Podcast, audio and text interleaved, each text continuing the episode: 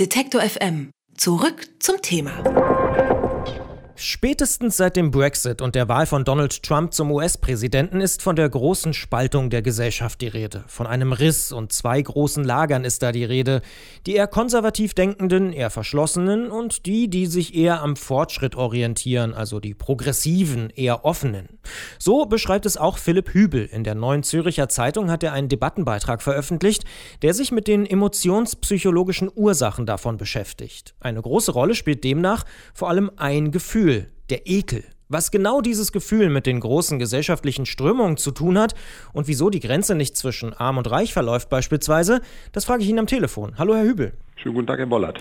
Sie sprechen von zwei großen Gruppen. Wie lassen sich die denn charakterisieren und unterscheiden? Genau, also die Einstellung ist erstmal sehr grob in Progressive auf der einen Seite, was man typischerweise vielleicht als Linke und Liberale sehen würde, und die konservativ-Rechten auf der anderen Seite. Man darf das nicht eins zu eins mit Parteien gleichsetzen, aber das sind sozusagen Tendenzen. Und die unterscheiden sich in ihren Denkstilen, aber vor allen Dingen, wie Sie gerade gesagt haben, in ihren Emotionen, genauer in ihren Emotionsneigungen voneinander. Und das hat Einfluss auf viele der moralischen oder speziell politischen Überzeugungen und Entscheidungen. Wie unterscheiden die sich denn?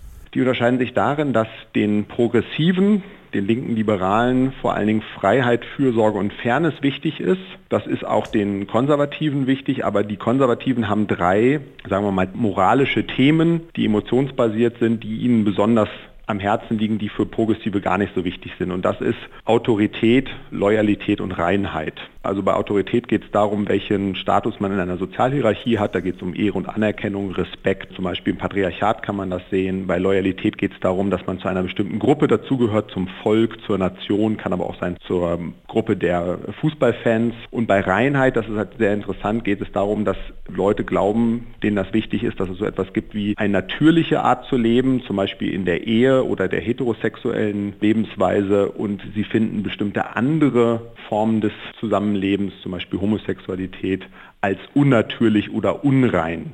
Würden Sie denn sagen, dass es diese Spaltung oder diese beiden Gruppen schon immer gab oder sind die Neuen, die Progressiven sozusagen dazugekommen und das stört jetzt die Alten, die Konservativen? Also es gibt Untersuchungen, die weltweit gemacht wurden von Moralpsychologen an über 100.000 Versuchspersonen inzwischen mit über 100 Versuchen.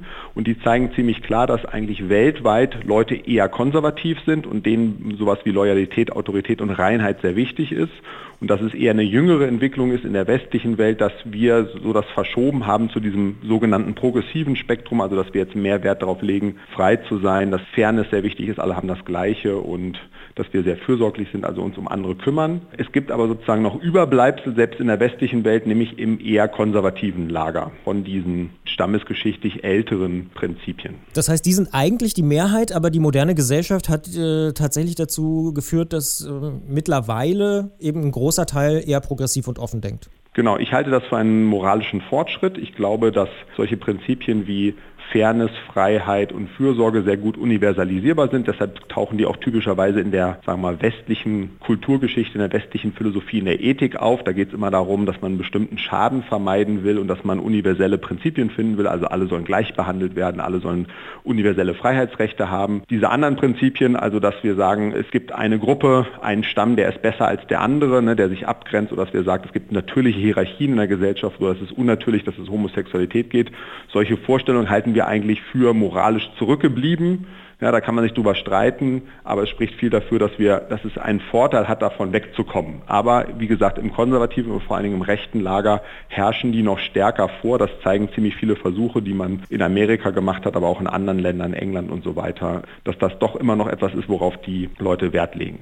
Was ich beim Lesen Ihres Beitrags auch sehr interessant fand, ist, dass Sie die Trennung vor allem mit Emotionen wie dem Ekel ähm, belegen. Das ist ja ein Urinstinkt eigentlich des Menschen. Wieso beeinflusst denn ein so tief verwurzeltes Gefühl unsere Einstellung zu Fragen wie, sagen wir mal, offenen oder geschlossenen Grenzen? Das ist eine Beobachtung, die wirklich auch sehr überraschend war, auch als ich das das erste Mal gelesen habe. Und damit gibt es mittlerweile sehr viele Versuche, die erstmal zeigen, wenn Sie jemanden in einen Zustand versetzen, in dem er sich ekelt, da verwenden die so in Versuchen widerliche Gerüche, Geschmäcker, äh, die Leute hören ständig, äh, wie eine Toilettenspülung im Hintergrund abläuft und müssen dann so moralische Fragen beantworten oder politische Fragen. Man kann zeigen, dass Leute, die in einem Szenario sind, in dem sie sich tendenziell eher ekeln, in einem unangenehmen Szenario, dass sie dann auch moralisch und politisch konservativere und strengere Urteile fällen. Und man kann das jetzt verallgemeinern, dass Menschen eher eine starke Ekeldisposition haben, also Menschen, die sich schneller ekeln, wenn, wenn ihnen gesagt wird zum Beispiel, du sollst hier einen, einen vergorenen Saft trinken oder äh, wir haben hier eine desinfizierte Kakerlake in ein Wasser getaucht, würdest du daraus trinken, ne? auch wenn dir da kein Schaden entsteht. Also Menschen, die da die Neigung haben zu sagen, das würde ich auf keinen Fall machen, ich ekel mich sehr schnell, die haben auch tendenziell konservativere Ansichten und haben eher die Auffassung, dass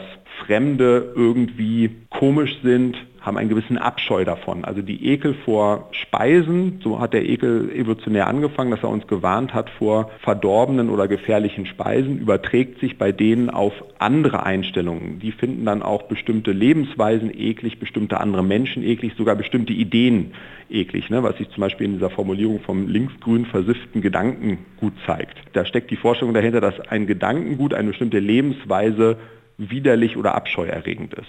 Aber wie kriegen wir es denn jetzt hin, wenn Sie das so beschreiben, dass das tatsächlich zwei Lager sind, zwei Fronten, die auch sehr stark eben über diese Emotionen kommen? Wie bekommen wir es denn hin, dass das jetzt wieder alles irgendwie zusammen funktioniert, dass das eine Gesellschaft ist am Ende? Ja, das ist natürlich schwierig. Auf der einen Seite muss man sagen, gibt es einen allgemeinen, sowieso progressiven Trend in unserer Gesellschaft. Also wenn wir uns heute vergleichen mit Deutschen vor, sagen wir mal, 100 oder 200 oder 500 Jahren, sind wir sicherlich sehr viel fortschrittlicher. Und das hat vor allen Dingen damit zu tun, dass selbst wenn wir primäre Emotionen haben, die auch zum Glück überschreiben können.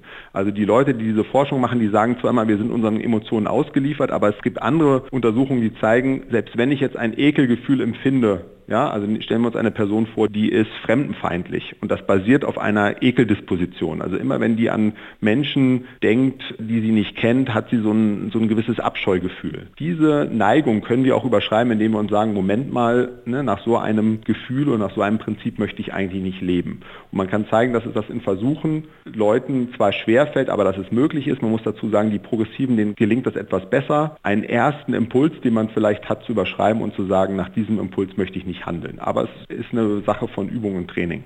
Wenn man es jetzt zuspitzt, könnte man also sagen, die links-grün Versifften müssen einfach nur warten, bis die Intoleranten ähm, mal gemerkt haben, dass es nicht so schlimm ist?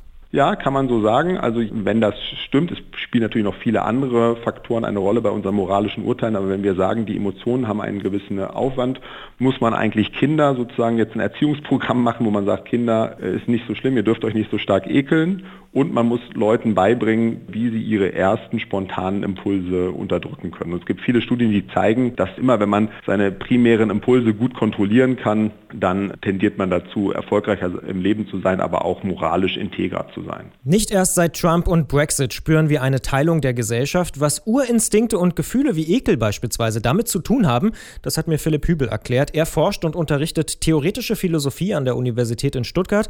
Und ich bedanke mich sehr für diese Debatte und diese Einsicht. Einsichten. Ja, vielen Dank. Wer unser Angebot voranbringen möchte, hilft uns schon mit dem guten alten Weitersagen. Egal ob im Freundeskreis oder im sozialen Netzwerk Ihrer Wahl. Empfehlen Sie uns gern weiter.